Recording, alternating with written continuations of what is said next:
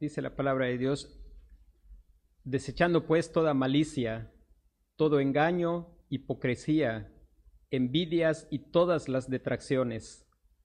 Desead como niños recién nacidos la leche espiritual no adulterada, para que por ella crezcáis para salvación, si es que habéis gustado la benignidad del Señor.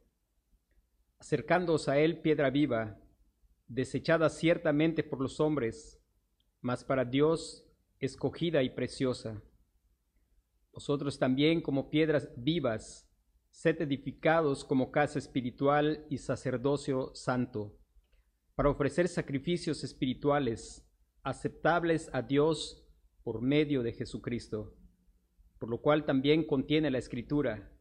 He aquí pongo en Sión la principal piedra del ángulo, escogida, preciosa, y el que creyere en él no será avergonzado. Para vosotros, pues, los que creéis, él es precioso, pero para los que no creen, la piedra que los edificadores desecharon ha venido a ser la cabeza del ángulo y piedra de tropiezo y roca que hace caer, porque tropiezan en la palabra, siendo desobedientes, a lo cual fueron también destinados. Mas vosotros sois linaje escogido, real sacerdocio, nación santa, pueblo adquirido por Dios para que anunciéis las virtudes de aquel que os llamó de las tinieblas a su luz admirable vosotros que en otro tiempo no erais pueblo, pero que ahora sois pueblo de Dios, que en otro tiempo no habíais alcanzado misericordia, pero ahora habéis alcanzado misericordia. Amados, yo os ruego como a extranjeros y peregrinos que os abstengáis de los deseos carnales que batallan contra el alma, manteniendo, manteniendo buena vuestra manera de vivir entre los gentiles para que en lo que murmuran de vosotros como de malhechores, glorifiquen a Dios en el día de la visitación, al considerar vuestras buenas obras. Por causa del Señor, someteos a toda institución humana, ya sea al rey como a superior, ya a los gobernadores como por él enviados para castigo de los malhechores y alabanza de los que hacen el bien. Porque esta es la voluntad de Dios, que haciendo bien hagáis callar la ignorancia de los hombres insensatos, como libres, pero no como los que tienen la libertad como pretexto para hacer lo malo, sino como siervos de Dios. Honrad a todos, amad a los hermanos, temed a Dios, honrad al Rey.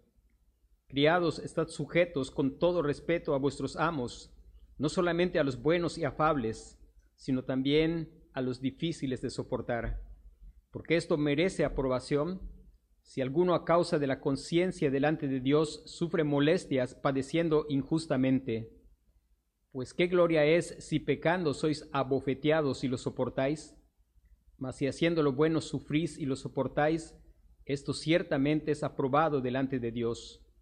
Pues para esto fuisteis llamados, porque también Cristo padeció por nosotros, dejándonos ejemplo para que sigáis sus pisadas el cual no hizo pecado, ni se halló engaño en su boca, quien cuando le maldecían no respondía con maldición, cuando padecía no amenazaba, sino encomendaba la causa al que juzga justamente, quien llevó él mismo nuestros pecados en su cuerpo sobre el madero, para que nosotros, estando muertos a los pecados, vivamos a la justicia, y por cuya herida fuisteis sanados. Porque vosotros erais como ovejas descarriadas, pero ahora habéis vuelto al pastor y obispo de vuestras almas.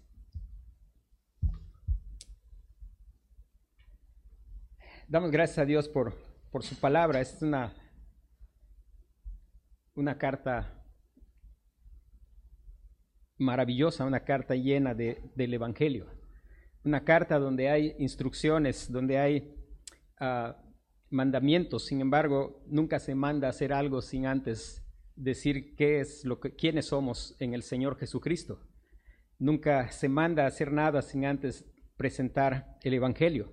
Justo ahorita que terminamos de leer el, capítulo 23, pues está ahí lleno del Evangelio, de qué es lo que el Señor hizo y por qué Él padeció, y es el Evangelio. El, el apóstol Pedro está tomando algunas figuras de nuestra nueva identidad, aquellos que están en el Señor Jesucristo. Aquello que él abundó en el capítulo 1 es acerca de ser renacidos o de ser nuevas criaturas. Y en relación a esa identidad de ser nuevas criaturas, empieza el capítulo 2 dando instrucción de lo que hay que desechar y un deseo de una nueva criatura, que es desear como niños recién nacidos la leche espiritual no adulterada, para que por ella crezcáis para salvación, si es que habéis gustado la benignidad del Señor. Vamos a, continuar meditando los versículos 4 hasta el versículo 8.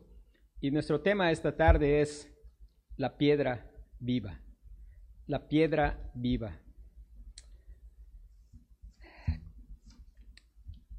Hay tanta instrucción en la, carta respecto a quienes somos en el Señor, acerca de recordarnos constantemente la obra del Señor Jesucristo, también acerca de lo que debemos creer con respecto a la iglesia y lo que debemos creer con respecto a quién es el creyente y qué implicaciones prácticas tiene pues nuestra nueva naturaleza que nos es dada al estar en el Señor Jesucristo. Y en nuestras Biblias esa sección tiene el mismo tema que es la piedra, la piedra viva, la piedra viva. Cuando nosotros vamos mirando el, pasaje, nos vamos a dar cuenta que una de las cosas importantes es que nosotros podamos captar bien cuál es la identidad de esa piedra viva. ¿Quién es la piedra viva? Es lo primero que, que tenemos que tener del pasaje es, dice, acercándose a él, piedra viva. Nosotros tenemos que tener en claro quién es la piedra viva, porque de lo contrario no sabríamos a dónde hay que acercarse. Cuando nosotros vamos mirando que viene hablando del Señor Jesucristo desde el versículo 19 del capítulo 1, sabemos que está hablando del Señor Jesucristo. Dice versículo 18, sabiendo que fuisteis rescatados de vuestra vana manera de vivir, la cual recibisteis de vuestros padres, no con cosas corruptibles como oro o plata, sino con la sangre preciosa de Cristo, como de un cordero sin mancha y sin contaminación, ya destinado desde antes de la fundación del mundo, pero manifestado en los postreros tiempos por amor de vosotros. Y sigue hablando de Cristo, y mediante el cual creéis en Dios, quien resucitó de los muertos, le ha dado gloria para que vuestra fe y esperanza sean en Dios. Y sigue en la misma línea hablando y ya mencionó al Señor Jesucristo hasta que va a llegar y va a decir, acercándose a Él, piedra, viva, desechada ciertamente por los hombres, mas para Dios escogida y preciosa. Y algo que tenemos que tener en claro es la identidad de esa piedra viva. Por el contexto entendemos que Él es el Señor Jesucristo. Y pensando en el mismo contexto que dice que para Dios es escogida y preciosa, tiene que ser el Señor Jesucristo. No hay nada que sea precioso para Dios el Padre que no sea el Señor Jesucristo. Si el Señor el Padre queda extasiado por algo que no es Dios, entonces esto no sería adecuado. Y solo hay algo que deja extasiado a Dios y es cuando Él mira a su Hijo, es como el Padre contemplándose en el espejo. Cuando Él mira a su Hijo, Él está satisfecho, Él tiene toda su complacencia.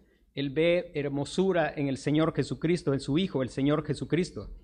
Sabemos también que es el Señor Jesucristo, porque en tanto que para el Padre el Señor Jesucristo es precioso, en Él tiene toda su complacencia.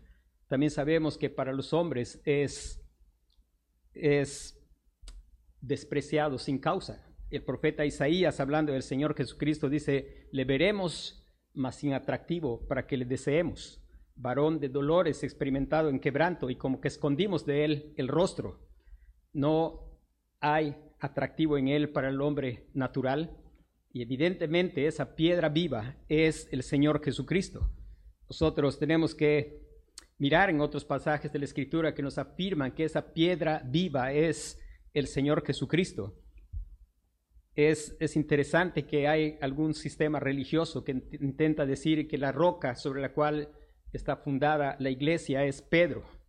Y esta era la oportunidad para Pedro, si eso es verdad, de escribir aquí que él era la roca. Sin embargo, no es eso lo que el apóstol Pedro, guiado por el Espíritu Santo, escribió. Él está mostrando que esa piedra viva es el Señor Jesucristo, es el Cordero que fue destinado desde antes de la fundación del mundo, es Cristo, el Hijo eterno de Dios. Y nosotros sabemos por el mismo Señor Jesús que hizo referencia a Mateo 22, 42 al Salmo 118, 22. Y el Salmo, perdón, Mateo 22, 42 dice, el Señor Jesús hablando dijo,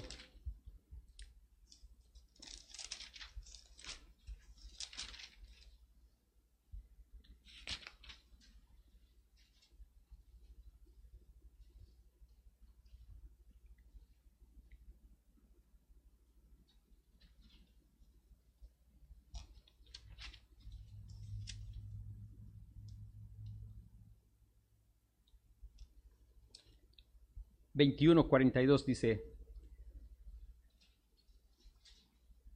en casa puede leer más versículos para ubicar en el contexto. Dice, Jesús le dijo, nunca leíste en las escrituras, la piedra que desecharon los edificadores ha venido a ser cabeza del ángulo. El Señor ha hecho esto y es cosa maravillosa a nuestros ojos. La piedra que desecharon los edificadores. Evidentemente está refiriéndose al mismo Señor Jesucristo el profeta Isaías, hablando del Señor Jesucristo, mencionó acerca del Señor Jesucristo que vendría como una piedra que iba a ser de tropiezo a aquellos que confiaban en ritos y ceremonias para su salvación. Eso lo puede mirar en su casa, ahí en Isaías 8, del 14 al 15, y también Isaías 28, 16, 17. Este vamos a, a leer Isaías 28, 16, 17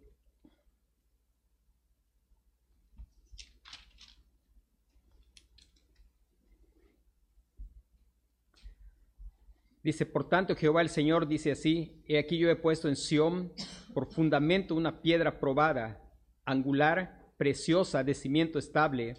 El que creyere no se apresure, y ajustaré el juicio a cordel y a nivel la justicia, y granizo barrerá el refugio de la mentira, y aguas arrollarán el escondrijo. Y sabemos que la mentira era refugiarse en aquellas cosas que estaban al alcance del hombre hacer si usted lee los versículos 14 al 15, va a ver en qué ellos estaban confiando y el Señor estaba poniendo una piedra de fundamento y esa piedra es el Señor Jesucristo. En Daniel capítulo 2, si lo puede leer en casa todo el capítulo 2 de Daniel, vamos a leer solamente dos, dos versículos. El versículo 34. Y el versículo 44.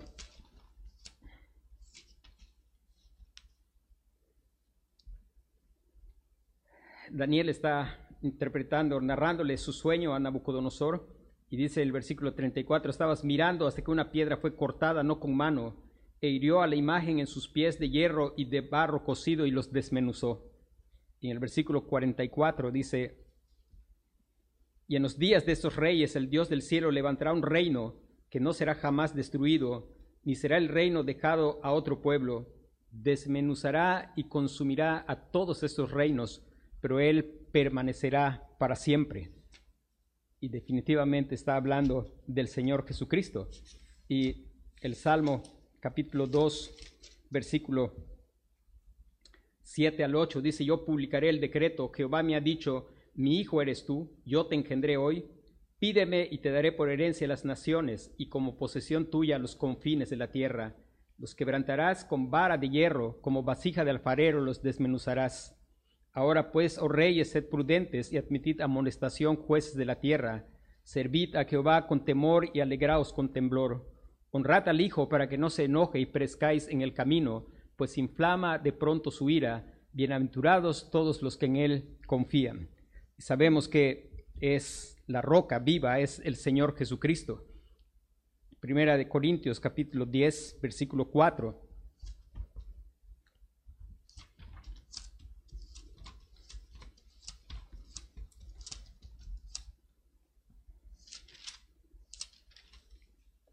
Dice, y todos bebieron de la, la, misma bebida espiritual porque bebían de la roca espiritual que los seguía, y la roca era Cristo.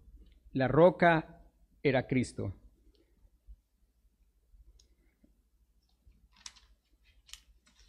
Mateo 16, 17.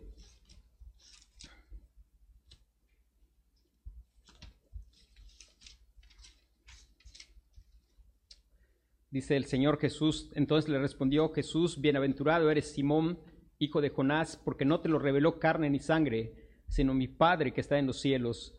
Y yo también te digo que tú eres Pedro, y sobre esta roca edificaré mi iglesia, y las puertas del Hades no prevalecerán contra ella.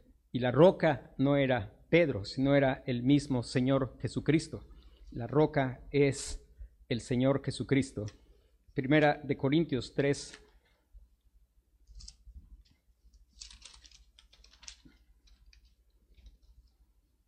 versículo 11. La importancia de que nosotros podamos tener bien definido quién es la piedra viva. Dice, porque nadie puede poner otro fundamento que el que está puesto, el cual es Jesucristo. Porque nadie puede poner otro fundamento que el que está puesto, el cual es Jesucristo. Y después allí se construye, dice, y sobre este fundamento alguno edificare oro, plata, piedra preciosa, madera, heno, hojarasca, la obra de cada uno será manifiesta, porque el día la declarará, pues por el fuego será revelada, y la obra de cada uno, cual sea el fuego, la probará.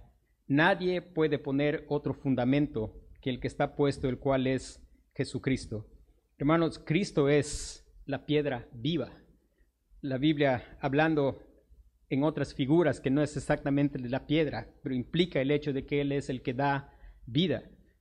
En Juan capítulo 1 dice que él era la luz verdadera.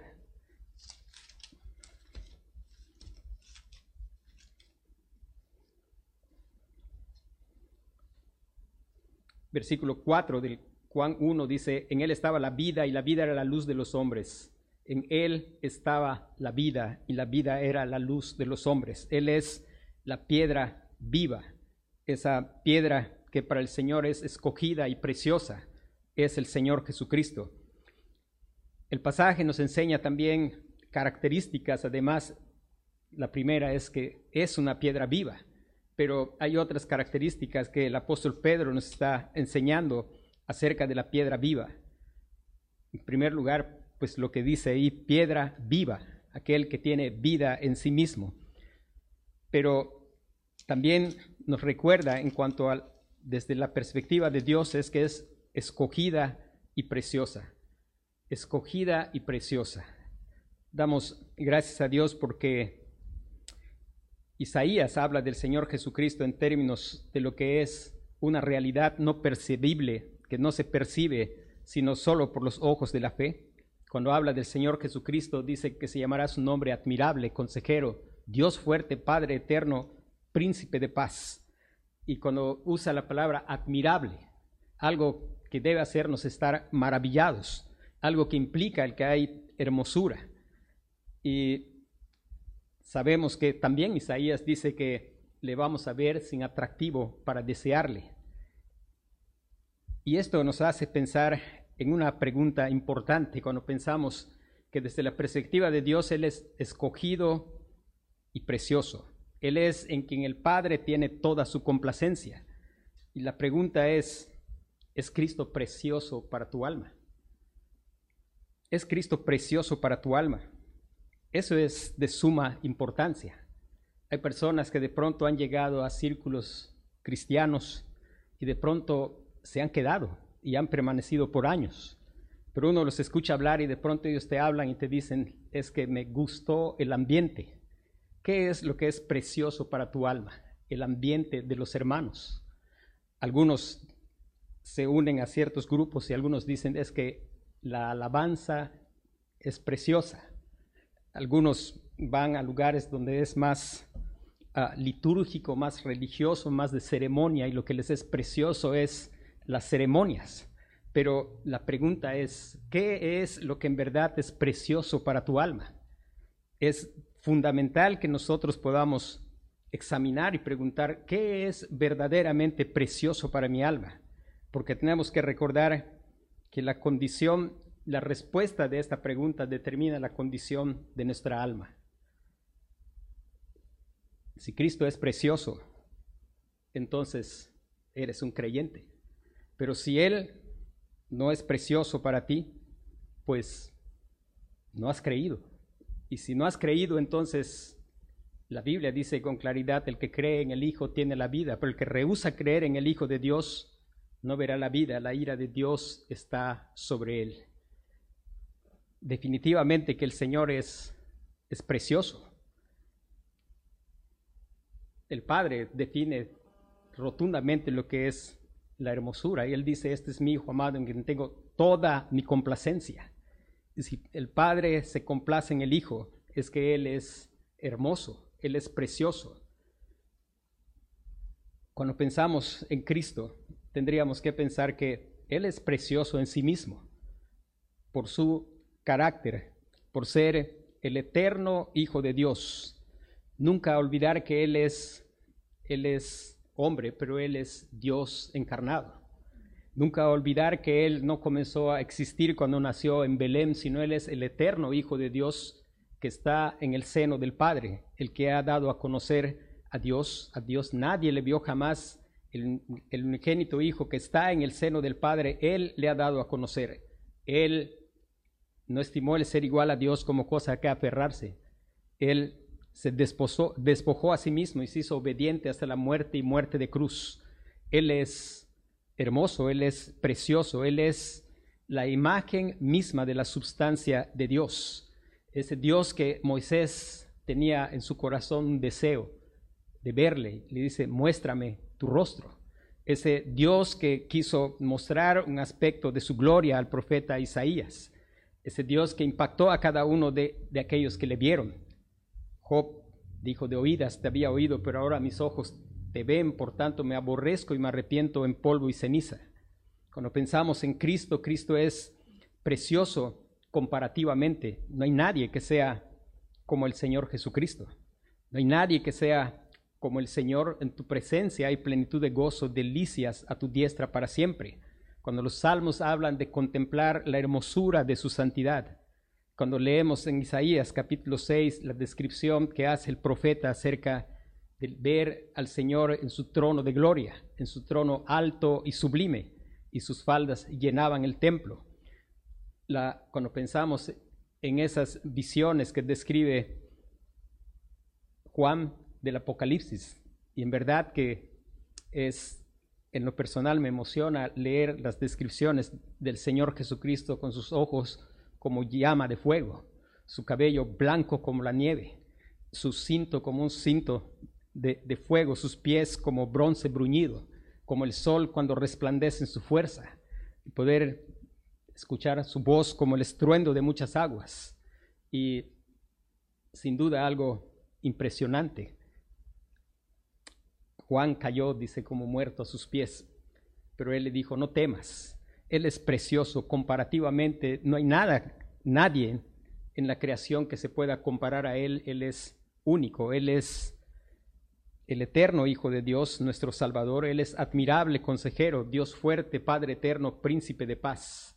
Cristo es precioso adecuadamente a la necesidad del creyente en cada situación que el creyente enfrenta, Dios es, el Señor Jesucristo es, cuando el creyente está cansado y agobiado, el Señor Jesucristo es el descanso, es el reposo. Cuando el creyente está enfrentando la, la muerte, el Señor es la resurrección y la vida. El que cree en Él, aunque esté muerto, vivirá. Cuando estamos enfrentando la situación que nosotros podamos pensar estar enfrentando, Cristo es todo lo que nosotros necesitamos. Cuando vienen las acusaciones de Satanás, Él es nuestro abogado. Cuando viene el recuerdo de nuestros pecados pasados, el saber que Cristo es nuestra justicia.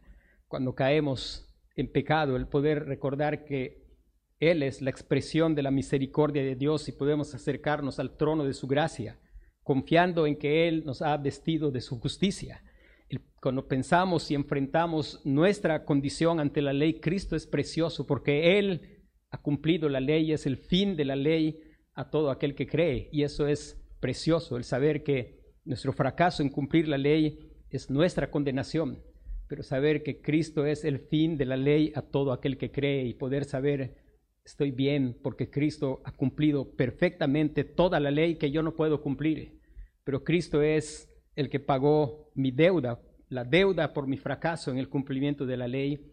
Y eso es hermoso. Es Cristo es precioso. Y es importante que nosotros podamos pensar, en verdad, Cristo es precioso. ¿Qué es lo que nos hace mantenernos en la asamblea de los creyentes? ¿Es Cristo que es precioso? ¿Es el ambiente? ¿Es algo que tú haces en la asamblea de los creyentes? ¿O es Cristo que es precioso? Cristo es la principal piedra del ángulo, dice también el Pedro. Él es la principal piedra del ángulo, Él es el fundamento, Él es el lugar donde edificar tu vida, es el lugar donde edificar toda tu confianza.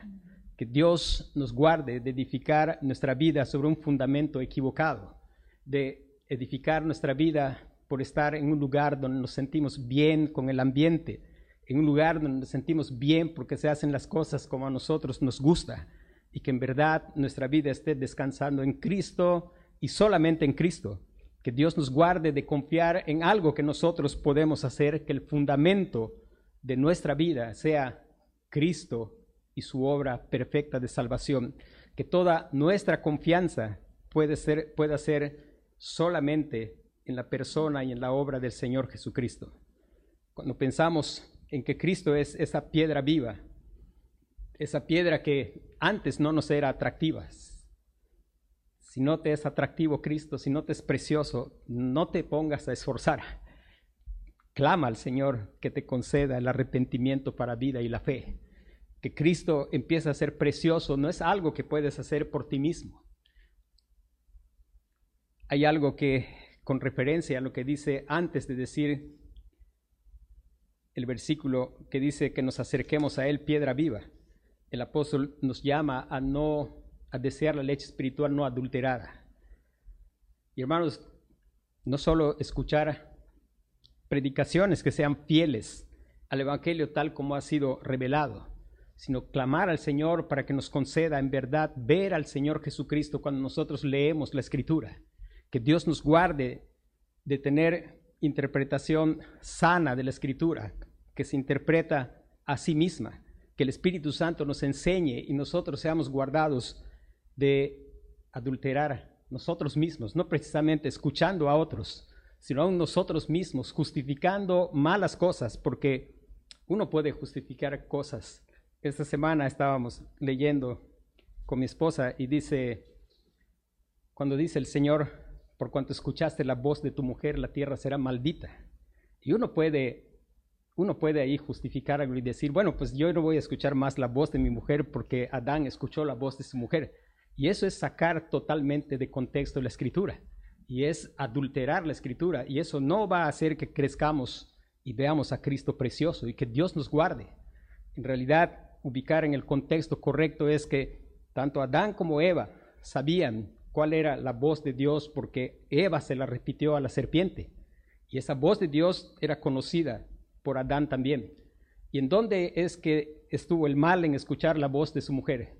No es el justificativo para que alguien salga a decirnos de pronto que con la Biblia en su mano va a decir que no va a escuchar más la voz de su mujer. Lo que no tiene que escuchar es cuando sea totalmente claro que lo que está diciendo tu mujer es contrario a la verdad que ya conocemos de Dios. Porque en ese caso estamos justificando un prejuicio y estamos adulterando y no vamos a crecer en la gracia y el conocimiento del Señor de esa manera. El imperativo ante la piedra viva. Hay imperativos y el imperativo es acércate a Él, acércate a Él. Y lo mismo, hermanos, acércate a Él, piedra viva. Es bueno que nos acerquemos a los creyentes, pero que nos acerquemos a los creyentes porque no nos hemos acercado al Señor Jesucristo. Acércate a Él, piedra viva. Acércate al Señor Jesucristo. Cuando pensamos en nuestra vida cristiana, el hecho de haber venido al Señor Jesucristo no es un evento que se vive una vez y nada más. La evidencia de que una vez has venido al Señor Jesucristo es que sigues viniendo al Señor Jesucristo. Y si veniste una vez, sigues viniendo cada vez y el llamado es acércate a Él, piedra viva. acércate al Señor Jesucristo. Acércate no a la, a la religión, no simplemente a la comunión de los santos, porque si no te acercas a Cristo, no te vas a poder acercar a la comunión de los santos, aunque estés dentro de la iglesia, porque el apóstol Juan dice claramente, lo que hemos visto y oído os anunciamos, para que también vosotros tengáis comunión con nosotros, y nuestra comunión verdaderamente es con el Padre y con su Hijo Jesucristo.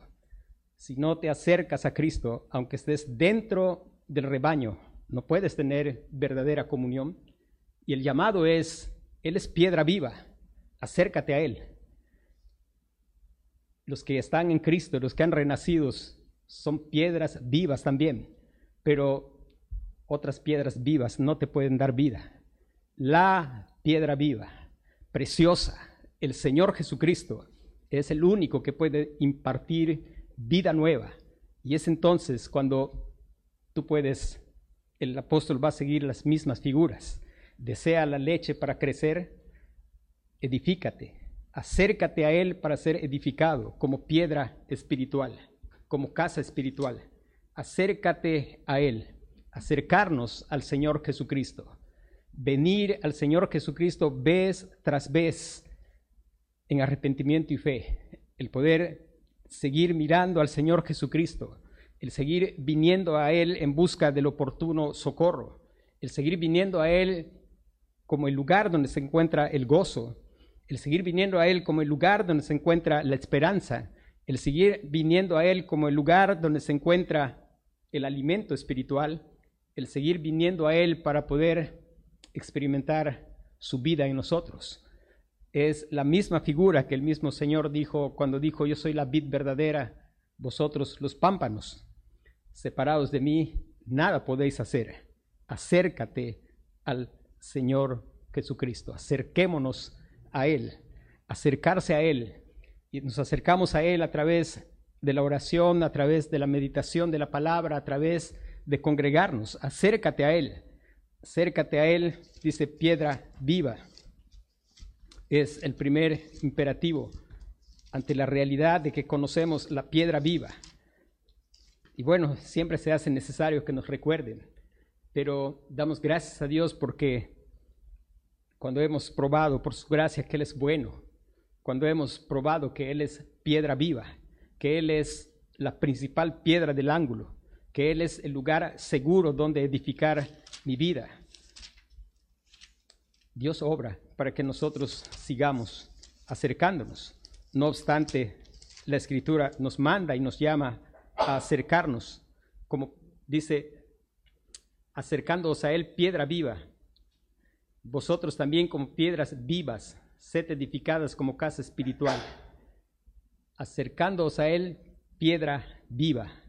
Vosotros también como piedras vivas, sed edificados como casa espiritual. Damos gracias a Dios porque podemos tener confirmado algo. Esta es la casa donde se reúne la iglesia Bautista Emanuel. Este edificio no es la iglesia. La iglesia es el cuerpo de los creyentes.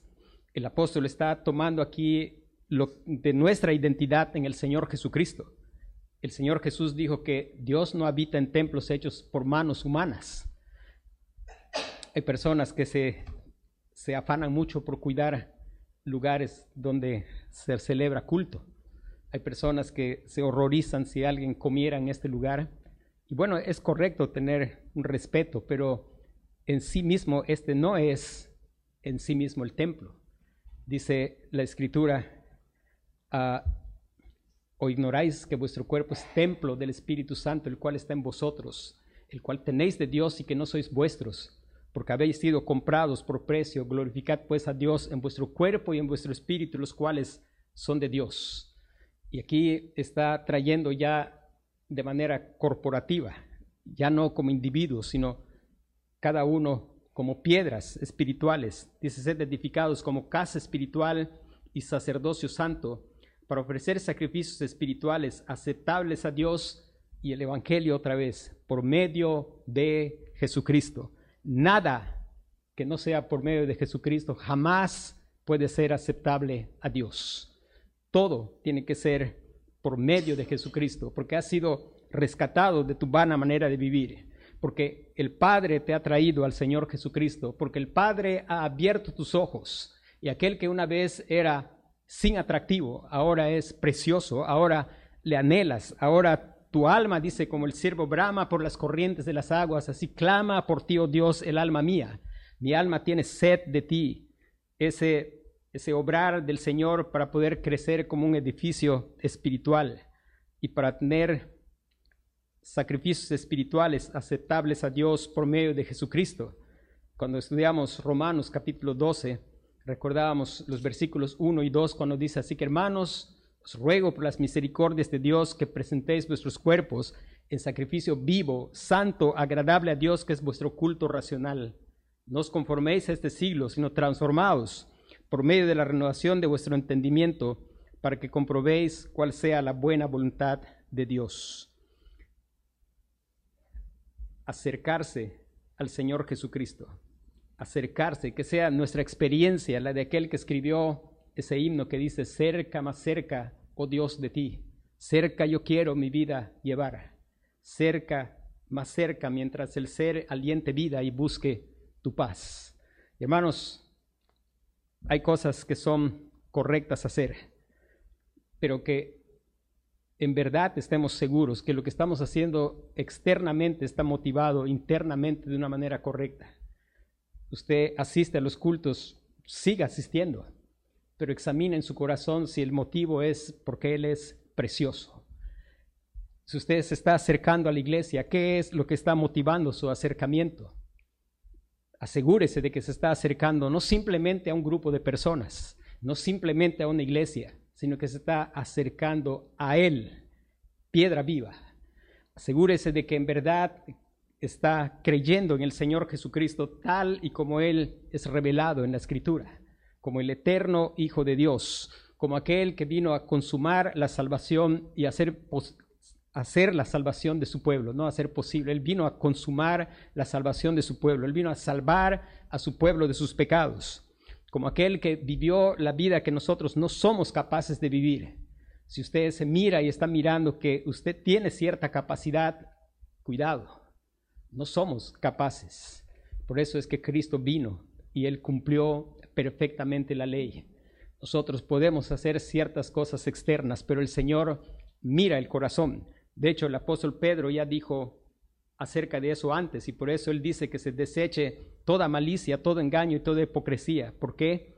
Porque él dice en el versículo 17, y si invocáis por Padre aquel que sin excepción de personas juzga según la obra de cada uno, conducíos en temor todo el tiempo de vuestra peregrinación. Él conoce el verdadero motivo. Él conoce las cosas están desnudas delante de sus ojos y Él no va a aceptar nada que Él no provea. Que Dios nos guarde de presentarnos con algo que no es la piedra que para Él es preciosa. Que nuestra vida esté construida no sobre fantasías, sino sobre la roca firme que es el Señor Jesucristo, sobre la roca escogida, Dios quiera que cada uno de nosotros esté coincidiendo con el Señor en dónde está cimentando su vida, no en la roca que nosotros escogimos, sino en la roca escogida por Dios. Que Dios nos guarde que al ir a la Escritura en verdad veamos a Cristo como Él es y no tengamos nuestra vida llena de prejuicios y tener o querer ver a Cristo como nosotros queremos que se vea. Dice que en Él tropezaron. ¿Y cómo es que tropezaron? Tropezaron porque iban a la escritura y escogían cómo ellos querían ver a Cristo. Tropezaron porque tropezaban de ver, nació pobre y en un pesebre, y ellos querían uno que no hubiera nacido de esa manera. Ellos tropezaron porque esperaban uno que iba a venir a patear a los romanos y a poner un imperio y a darles libertad política.